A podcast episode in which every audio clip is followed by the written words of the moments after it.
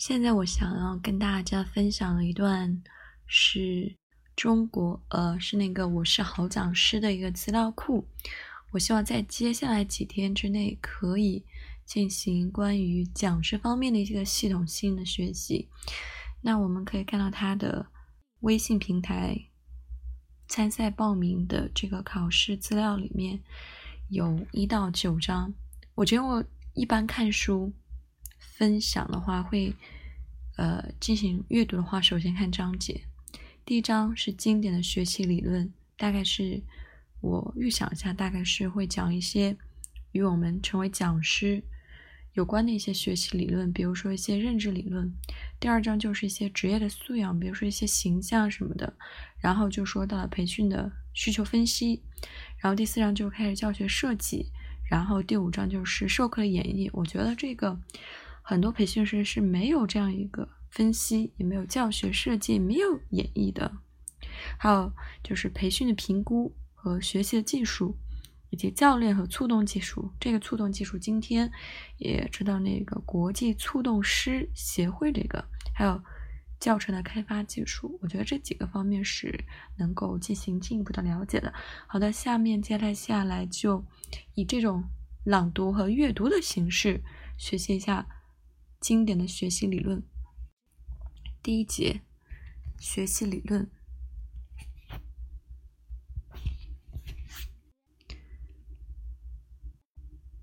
第一节行为主义学习理论。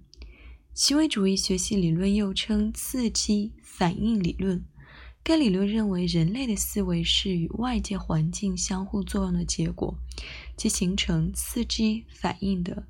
连接行为主义刺激反应是个什么意思？对吧？就是思维和外界的一个促进作用。那行为主义认为呢？学习是刺激与反应之间的连接。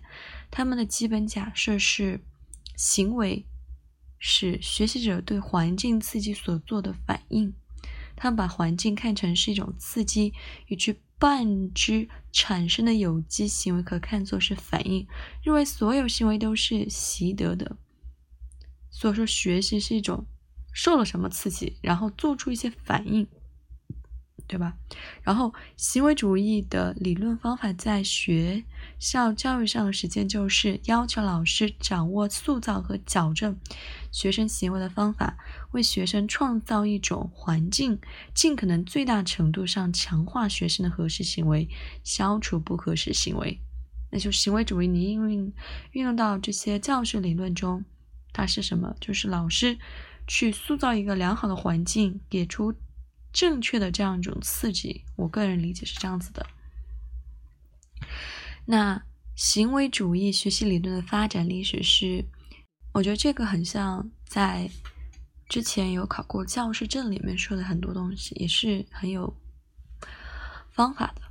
行为主义学习理论的发展历史，哦，这个是促进我们说是进行一些教师资格证的考量等等。一九一三年，以行为主义者眼中的心理学一文的发表为标志，美国心理学家约翰华生创立了行为主义。行为主义发展经历了三个阶段，学习问题是其发展的主线和核心。随着方法论基础的不断改进，研究手段的逐渐完善及其他因素的影响。行为主义对学习本质的认识更加完善和逐渐的深入。第一阶段就是旧行为主义学习理论，第二阶段是新行为主义学习理论，第三章是新的行为主义学习理论阶段。那可以看出，从旧的行为主义学习理论，以华生为代表的那。霍尔特、拉什里、亨特和魏斯等人都是与之相呼应。他们认为心理学的对象不应该是意识，而是可以观察到的行为。在人的心理中不采用有任何的精神因素。那华生他就做了一个动物和婴儿的实验，采用了巴夫洛夫的条件反应说，认为几乎所有人类的行为情感都是通过条件反射形成的。那华生认为人和动物全部行为都可以分析为刺激和反应。心理学研究行为的任务就在于查明刺激和反应之间的规律性的关系，那从而可以根据刺激反应，或者是根据反应推知刺激，达到预测和控制行为的目的。这个好像听了之后就是比较晕乎。就行为理论，就是觉得是关键词，就是他做了一个实验，同时呢。还说了一个，就是条件反射，是不是旧的学习新论文理论更多的是一种条件反射，就是刺激和反应之间规律性的因素，然后推测刺激推知反应，或者说反应推知刺激，达到预测，就是有什么样的刺激会产生什么样的反应，或者说是哎，你反应是因为有什么刺激造成的？我觉得这个是他们被定为旧主义学习理论的。一个代表。第二阶段，新行为主义学习理论。旧行为主义由于忽视对有机体内部过程的研究，企图将复杂的心理过程简单化，将心理学缩小为小的倾向，招致了众多心理学家的反应。啊，从这句话我们就可以看出，就是旧行为主义就把心理学简化了啊。然后别人肯定就是反对。那基于上述原因，在行为主义内部，以赫尔、托尔斯曼和斯金纳为代表，采取一种既发展客观实验又发展客观的心理学理论的路子。这种改良后的行为主义被称为新行为主义。看了，第一个它是有客观实验的，跟前面的那种刺激反应的客观实验有，同时它还有一个就叫做心理行为学的路子。这种改良后的行为主义被称为新行为主义。那新行为主义坚持旧行为主义研究人的行为的定向，旨在探索刺激和反应之间的规律。这种不是简单的是刺激产生反应，或者反应有什么刺激，而且他会探索他们之间的规律。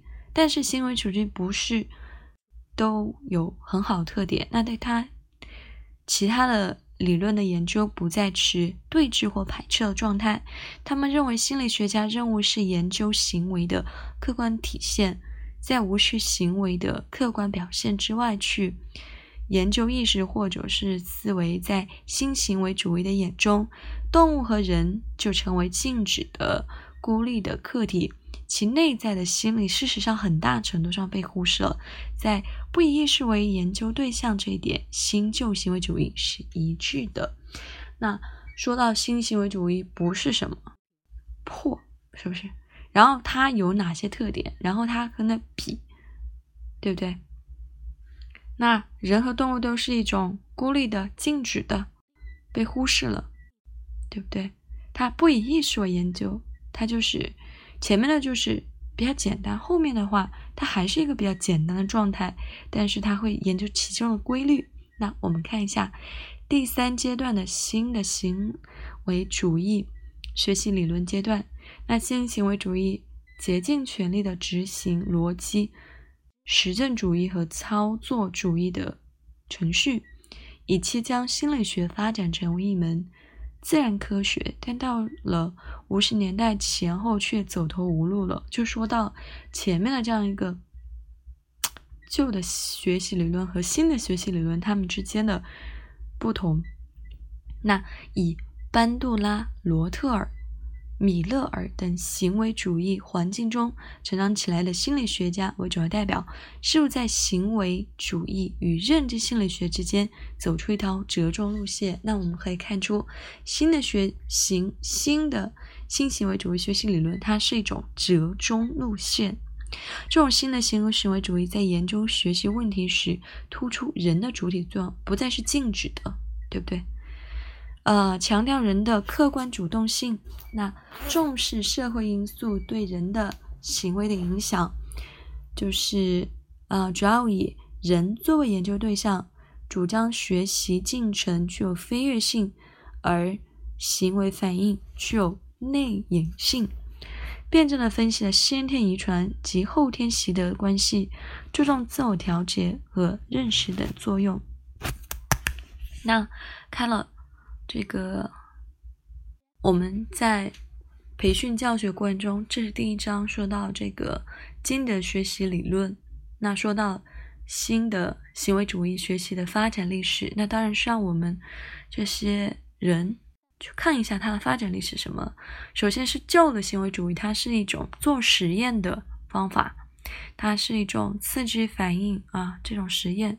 新的行为学习理论到第二阶段不再是这种客观的实验，它会有心理学的一些路子是改良的，但是它仍旧是一种静止的，是一种孤立的客体，它没有被迭代，是不是？它人的内在的心理事实上很多被忽视了。